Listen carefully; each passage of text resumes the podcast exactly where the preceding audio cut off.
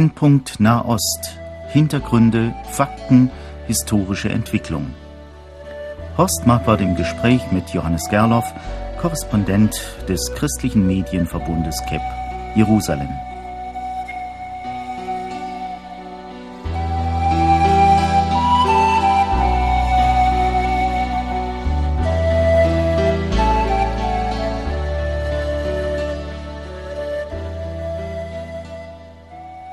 Verehrte Hörerinnen und Hörer, heute wollen wir die Thematik vertiefen, die wir schon letztes Mal angefangen haben. Wir sprachen ja über die Siedlungen und die Siedler. Auch heute soll uns noch einmal die Landfrage beschäftigen. In unserer Sendung Brennpunkt Nahost. Mein Gesprächspartner am Telefon, Johannes Gerloff in Jerusalem. Hallo, lieber Herr Gerloff. Ja, Shalom. Sie sind gerade im Begriff, eine Reise vorzubereiten. Ich glaube, geht schon ganz schnell los nach Moskau. Was wollen Sie da machen? Ja, also ich äh, werde äh, zusammen mit unserem Geschäftsführer Wolfgang Barke nach Moskau fahren. Wir haben ja diese Israel-Netz-Webseite, also www.israelnetz.com, wo wir täglich Nachrichten aus Israel ins Internet stellen und wir haben vor, so Gott will, und er uns gelingen schenkt, das jetzt auch auf Russisch zu machen. Ja, das ist sicher eine spannende Sache. Wir wünschen gutes Gelingen. Johannes Gerloff, im deutschen Pietismus sind sehr unterschiedliche Perspektiven in der Israel-Frage zu finden. Also da gibt es zum Beispiel viele, die sagen, die Staatsgründung Israels 1948 muss unbedingt als endzeitliches Handeln Gottes gesehen werden. In Verbindung damit ist die Erwartung der Wiederherstellung auch der maximalen Größe Israels von Ägypten bis zum Euphrat hin. Andere sehen das anders, die sagen, das ist gar kein heilsgeschichtliches Ereignis, sondern es ist ein politischer Akt. Und ob die Staatsgründung zwingende Erfüllung biblischer Verheißungen ist, das ist ja selbst unter jüdischen Theologen umstritten. Da wollen wir mal sehen, ob wir hier einiges uns sagen können heute zu brennenden Fragen, jedenfalls insofern, dass diese Fragen immer wieder gestellt werden, auch von Menschen, die Israel lieb haben und die sich in der Bibel auskennen. Herr Gerloff, die Siedler sehen ja, oder viele Siedler sehen einen Auftrag direkt von Gott, ihnen gegeben zu siedeln.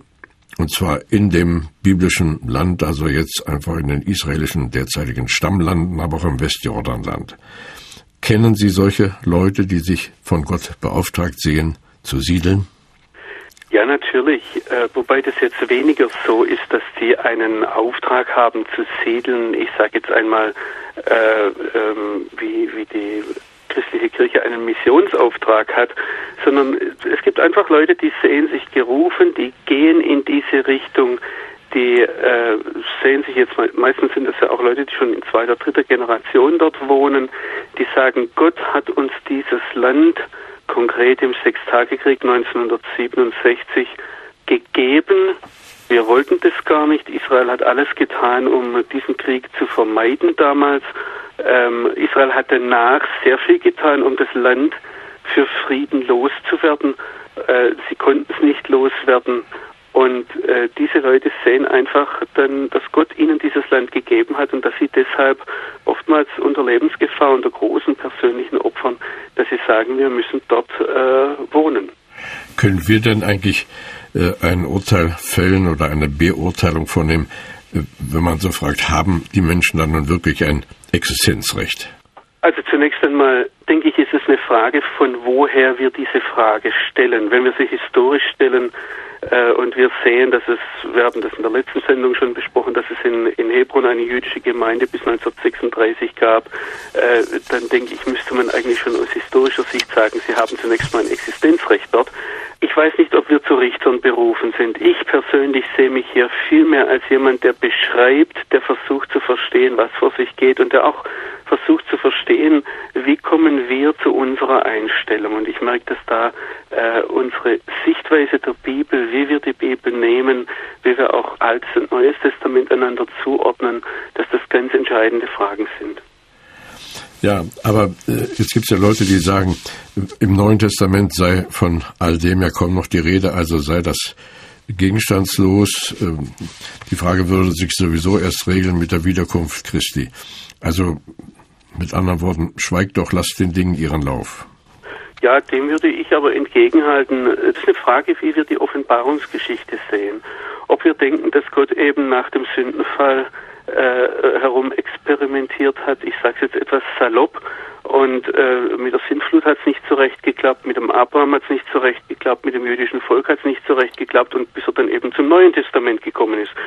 Ich sehe das etwas anders. Ich denke zum Beispiel, dass die ganzen Inzestgebote, also die, dass man innerhalb der Familie nicht heiraten darf, äh, das, das wird im Neuen Testament nirgends mehr angesprochen und es ist im, im, Alten Testament sehr klar gesagt, dass ein Bruder seine Schwester nicht heiraten darf. Ja, also von daher ähm, und da sind wir uns eigentlich auch einig, dass das weiterhin gilt. Und von daher denke ich, dass das Neue Testament in den Fragen wo es nicht ausdrücklich etwas äh, Widersprüchliches sagt oder das in, in eine neue Ordnung gibt, ähm, da, dass es da einfach auf das Alte Testament aufbaut und diese Aussagen, es wird ja auch immer wieder gesagt, der Paulus sagt an einer Stelle, ich sage nichts, als was Mose und die Propheten gesagt haben, äh, dass da praktisch drauf aufgebaut wird. Aber die Erwählung Israels, wie sie also Römer 9 bis 11 auch äh, aufgreift, ist ja eigentlich unabhängig von der Landfrage, sagen viele und meinen, dass vielleicht viele biblische Verheißungen über das Land die Größe des Landes mit der Rückführung aus Babylon bereits erfüllt seien. Ja, ich denke, dass das sehr stark mit unserer Sichtweise zusammenhängt. Wenn wir das Heil in Jesus bekommen haben, dann ist es natürlich nicht an ein Land gebunden.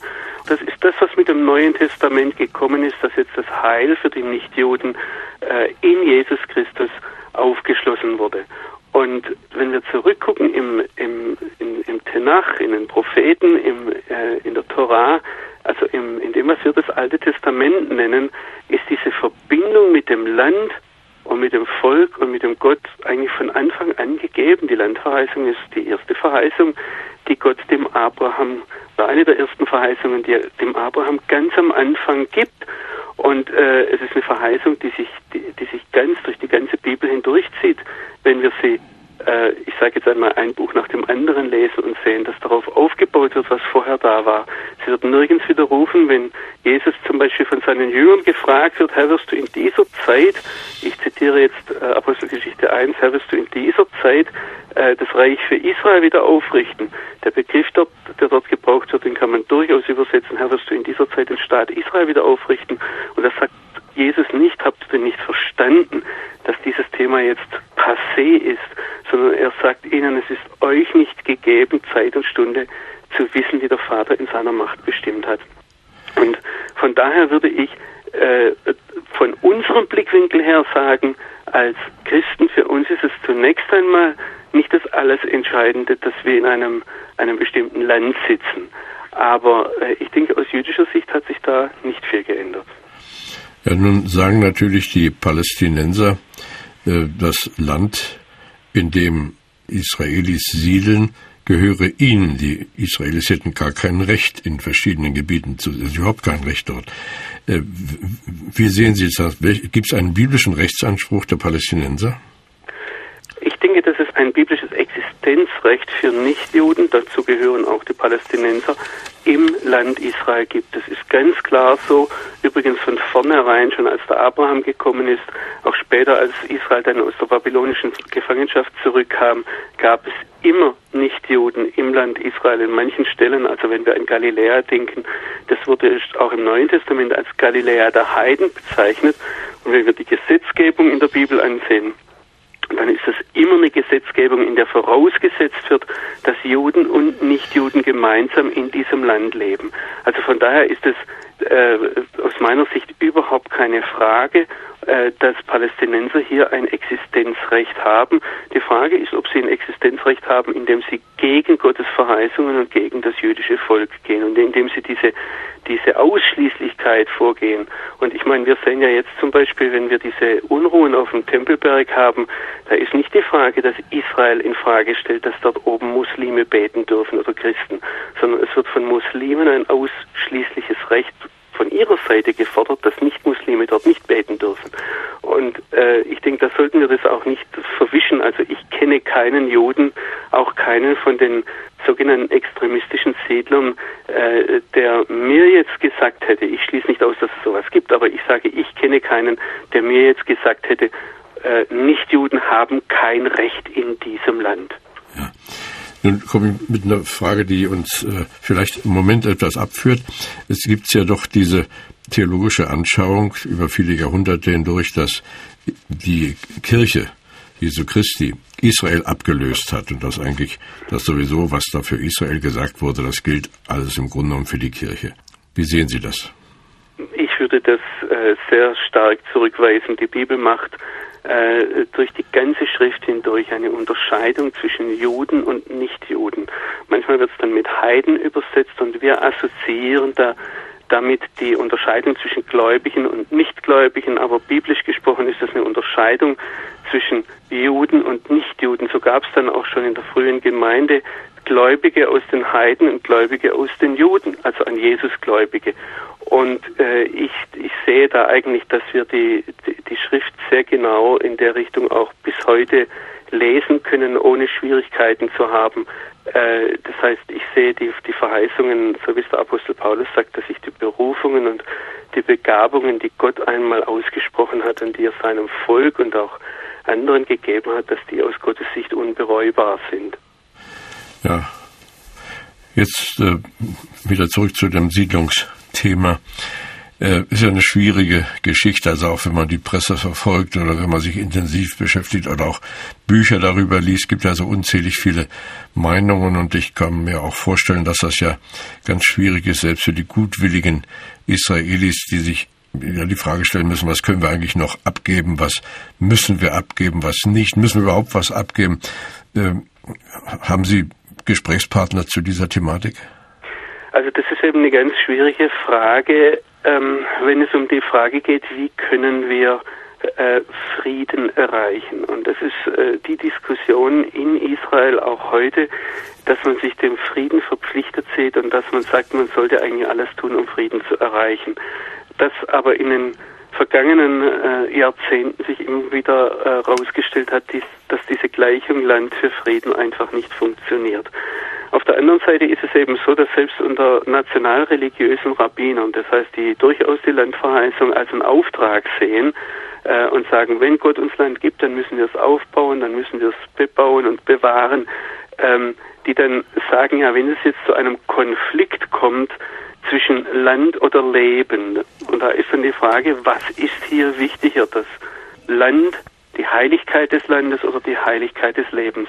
Und es ist hochinteressant, dass die Rabbiner da eigentlich im ich sage jetzt einmal, im Sinne Jesu entschieden haben. Äh, ein sehr wichtiges Gebot in der Bibel ist das Schabbatgebot, also das Gebot, den siebten Tag zu heiligen.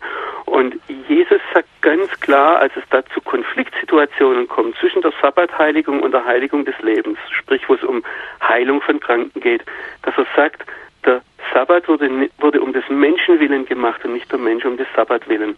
Und genauso haben heute eigentlich auch äh, orthodoxe Rabbiner entschieden, dass sie sagen, das Land wurde um des Menschen willen gemacht und nicht der Mensch um des Landes willen. Deshalb, wenn es tatsächlich Menschenleben rettet, dann darf Land abgegeben werden. Aber das ist eben die ganz große Diskussion. Hat es Menschenleben gerettet, Land abzugeben? Was jetzt hier immer wieder auf den Tisch kommt, ist eben der Rückzug aus dem Gazastreifen. Ich habe es jetzt in der letzten Woche gehört, dass die ähm, ehemalige Außenministerin Zipi Livni gesagt hat, sie bedauert den Rückzug aus dem Gazastreifen, weil sie eben merken, es hat kein Stück Frieden gebracht, es hat Raketen gebracht, es hat die Herrschaft der Hamas im Gazastreifen gebracht und äh, von daher ist diese, diese Gleichung Land für Frieden heute eigentlich keine Diskussion mehr. Ja, und die Räumung der besetzten Gebiete ist ja auch für Leute, die wirklich nach dem Willen Gottes fragen, eine Problematik. Es gibt ja in Israel und außerhalb Israels sollte die sagen, dass die Räumung der besetzten Gebiete im Grunde genommen ausdrücklich gegen Gottes Willen geschehen sei, denn äh, dass sie vorher das Land äh, besitzen konnten oder besetzt hatten, das war doch seine Freundlichkeit. Also ist das die Räumung der besetzten Gebiete gegen Gottes Willen? Ich weiß es nicht. Ich denke, dass hier sehr viele Faktoren äh, ähm, äh, einbezogen werden müssen. Und wenn man die Frage, ich sage jetzt mal so platt beantworten will, ähm, das klingt für mich als jemand, der hier lebt, irgendwie wie eine sehr, sehr theoretische Frage. Die Praxis hier vor Ort erfordert eben sehr, sehr viel mehr Überlegungen als jetzt nur diese diese theoretische Überlegung, dürfen wir dieses Land aufgeben, ja oder nein. Ich denke zum Beispiel, dass momentan aus rein wirtschaftlichen Gründen eine Räumung von Judäa und Samaria undenkbar ist. Und ich, ich denke, dass man darüber reden muss und dass man, dass wir vor allem auch als Außenstehende viel mehr, äh, auch im politischen Bereich, darauf drängen sollten, zu sagen, ihr lieben Leute, findet einen Weg miteinander, anstatt einen Weg gegeneinander. Wie sich dann äh, Grenzen entwickeln, wie man sich politisch einigt, äh, ist eine ganz andere Frage. Und wir wissen alle, dass, dass jede politische Einigung heute etwas Vorläufiges ist, dass wir nicht, da sind wir uns auf jüdischer wie auf christlicher Seite eigentlich einig, dass wir nicht das messianische Reich aufrichten werden, äh, sondern es ist vielmehr die Frage, wie gehen wir mit dem, was uns heute anvertraut ist, um und da steht eben neben einem Gebot, äh, im Lande zu wohnen, auch das Gebot, mit dem Nachbarn friedlich auszukommen. Und ähm, das wäre dann für mich aber eine Frage, wie man damit sich mit den Nachbarn einigt. Ähm, momentan ist es nur so, dass die Nachbarn ja jedes Gespräch, auch die Palästinenser hier jedes Gespräch ablehnen äh, mit dem Verweis eben, dass die Siedlungen weg müssen. Und äh, meine Kritik in Richtung Europa, in Richtung Amerika ist da eher, dass wir hier diesen Konflikt verschärfen, indem wir sagen, ja, mit den Siedlungen ist ein Frieden nicht möglich, ähm, wo ich sagen würde, ihr lieben Leute, lasst uns doch mal neue Denkmodelle äh, bringen und auch darüber nachdenken, ob die Siedlungen nicht eine Chance sein können, wo Juden und Araber miteinander, nebeneinander leben und arbeiten und auch etwas aufbauen. Naja, es, es arbeiten ja Araber in jüdischen Siedlungen. Und äh, da stellt sich schon die Frage, warum sollen die Juden da weggehen, dann verlieren die Araber ihre Arbeit. Das ist genau der Punkt, den, den ich hier immer wieder anspreche. Ich möchte hier nicht ausschließen, also um das ganz klar zu sagen, es gibt hier in Israel, vor allem auch im, im, Verhältnis mit den Palästinensern, aber es gibt auch in Palästina und im Verhältnis zu Israel sehr, sehr viel Unrecht. Das ist gar nicht die Frage. Wir haben hier einen Krieg, der immer wieder ausbricht. Äh, wir haben sehr viel Hass und sehr viel äh, Verletzungen. Das ist gar nicht die Frage. Aber äh, die Frage ist, wie wir jetzt in diesem Raum miteinander leben und was wir als unabdingbare Voraussetzungen für irgendwelche Einigungen äh, postulieren. Und ich meine, wenn ich jetzt wir sage, meine ich ganz bewusst auch wir als Europäer. Es scheint mir ja so, als wenn da überhaupt äh, auch verschiedene Rechtsauffassungen miteinander im Clinch liegen. Ist das historische Recht, das sind politische Rechte, das ist das biblische Recht.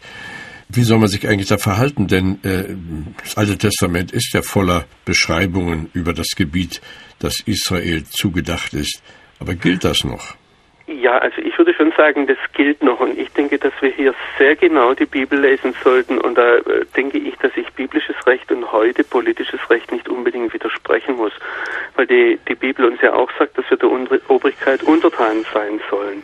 Und dann sehen wir zum Beispiel, dass die Bibel eindeutig sagt, dass das Land, ich rede jetzt vom Land Israel, dass das Land Gott gehört und dass er dieses Land gibt, wem er will.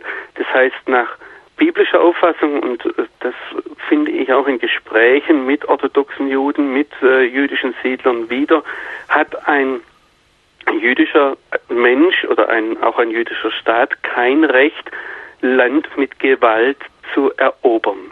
Darüber ist man sich sehr, sehr einig. Die Frage ist heute auch im Blick auf die besetzten Gebiete nicht, ob Israel Recht hat, sich Land zu erobern, zum Beispiel das biblische Gilead, das heute in Jordanien liegt, oder äh, Gebiete bis zum Euphrat, die heute in Syrien oder im Libanon liegen. Das wird hier überhaupt nicht diskutiert. Die große Frage ist, ob man Land das Gott einem gegeben hat, eben 1967 in einem Krieg, wo Israel angegriffen wurde, wo Israel sich verteidigt hat, ähm, und das dann Israel hat ja versucht, danach dieses Land durch Verhandlungen loszuwerden und anerkannt zu werden, dadurch Frieden zu bekommen. Das hat nicht geklappt. Und da ist jetzt eher die Frage, dürfen wir solches Land, das Gott uns regelrecht durch die politischen Entwicklungen aufgezwungen hat, dürfen wir das noch abgeben? Das ist die große Frage. Aber nicht, ob man hier äh, Land jetzt äh, erobern soll oder gar in Richtung Ägypten losmarschieren soll. Also von daher ähm, denke ich, dass das kein so großer Widerspruch ist zwischen dem, was die Bibel sagt und dem, was heute auch an politischem Recht da ist. Äh, für mich ist viel spannender, wie die politischen Entwicklungen gehen und für mich ist zum Beispiel furchtbar spannend zu beobachten, dass Israel das Land immer wieder los abgeben möchte und Palästinenser durch oder Araber durch unrealistische Forderungen, durch Forderungen, die, die in der jeweiligen Zeit irgendwo äh, den Realitätssinn vermissen lassen, diese Landabgaben dann verhindern. Ich habe jetzt gerade erfahren, dass äh, zum Beispiel 1982 nach Camp David Menachem Begin einen einseitigen Siedlungsstopp verhängt hat, weil er mit Anwar el-Sadat damals eine Autonomie für die Palästinenser ausgemacht hat. Und da hat ein Palästinenser zu einem Kollegen von mir gesagt, also der ihn gefragt hat, ja, warum habt ihr das damals nicht angenommen? Da gab es bei weitem weniger Siedlungen als heute. Und da sagte dieser Palästinenser, ja, wir dachten, dass wir Israel noch zerstören können. Und äh, es sind eben immer wieder Forderungen, immer wieder Träume, immer wieder unrealistische Vorstellungen, die die Palästinenser daran hindern, Abmachungen zu treffen und die dann letztlich dazu führen, wenn wir jetzt sehen, über die Hälfte der jüdischen Siedler in den, in den umstrittenen Gebieten sind praktisch nach 1993 dorthin gekommen.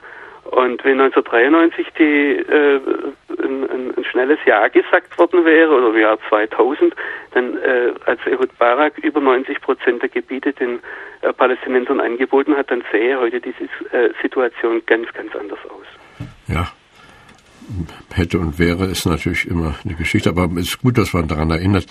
Wir müssen ja sicherlich als Christen auch die ganze Geschichte aus einer heilsgeschichtlichen Perspektive sehen. Geht ja dann um weit mehr als um Israel und, und sein Land. Man könnte sagen, dass der zukünftige Erbbesitz aller Gotteskinder nicht mehr auf Staat und Land Israel begrenzt ist. Sind das eigentlich nicht mehr Schattenkämpfe, die wir da führen? Müssten wir nicht ganz andere Perspektiven ansetzen? Also ich denke, dass es kein Schattenkampf ist, wenn unser Herr der Herr Jesus vom Himmel heruntergekommen ist, seinen Fuß auf diese Erde gesetzt hat, auf dieser Erde gelebt hat, hier gelitten hat, hier gestorben ist und hier auferstanden ist. Und wenn die Engel dann nach der Himmelfahrt zu den Jüngern sagen, so wie ihr ihn gesehen habt, so wird er zurückkommen, die Bibel spricht ja nicht von einem Himmel, der irgendwo im luftleeren Raum hängt, sondern sie spricht von einem neuen Erde und einem neuen Himmel. Das heißt, Gott ringt hier um diese Schöpfung.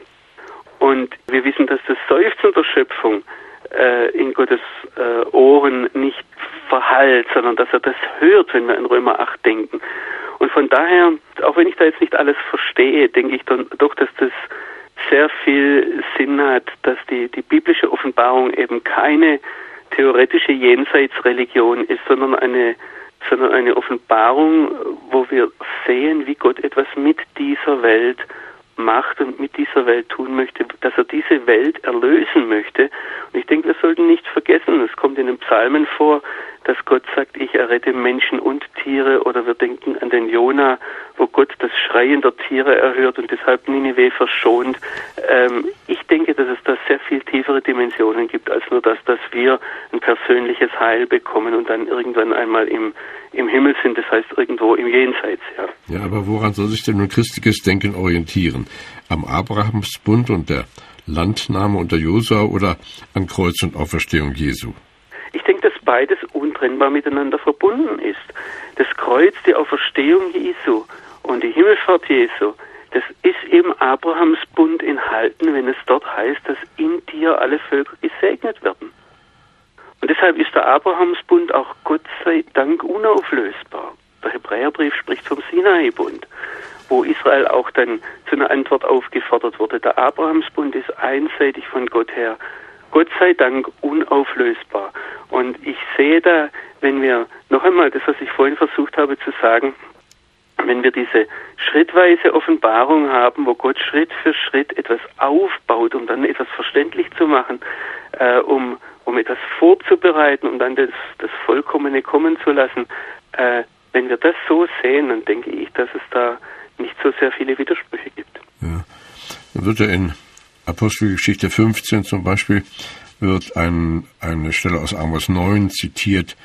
Danach will ich mich wieder zu ihnen wenden und will die zerfallene Hütte Davids wieder bauen.